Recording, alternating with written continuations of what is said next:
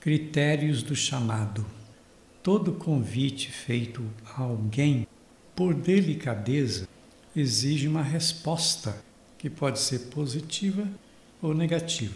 Quando é positiva, implica um compromisso assumido livre e espontaneamente. E um dos critérios, tanto de quem convida como de quem responde, é a responsabilidade no que faz sabendo que no cumprimento de uma tarefa ou missão podem ser encontradas muitas dificuldades. Outro importante critério é a total generosidade diante dos apelos do chamado, o investimento no espírito de doação para que tudo seja cumprido à altura da expectativa de quem chama.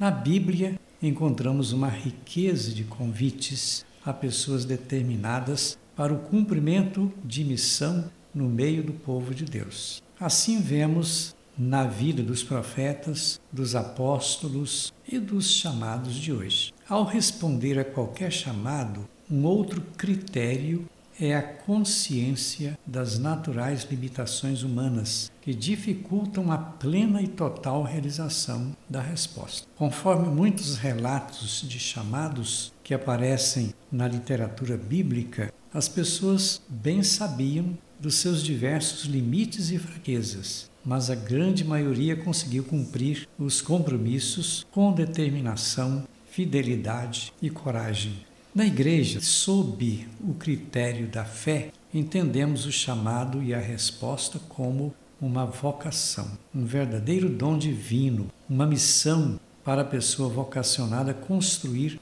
a unidade em uma sociedade onde os indivíduos sejam respeitados e valorizados na sua humanidade e dignidade. Esse é o projeto para uma cultura da vida e da felicidade saudável, querida por todos os cidadãos. A vocação cristã é experiência de fé dentro de um contexto e de um processo que é realizado no espaço e no tempo ela tem o critério da transcendência, algo que vai além do entendimento das várias ciências humanas, porque a motivação principal se concretiza na prática e na vivência da fé. Vocação que acontece num despertar natural, que vem de dentro do ser mesmo da pessoa.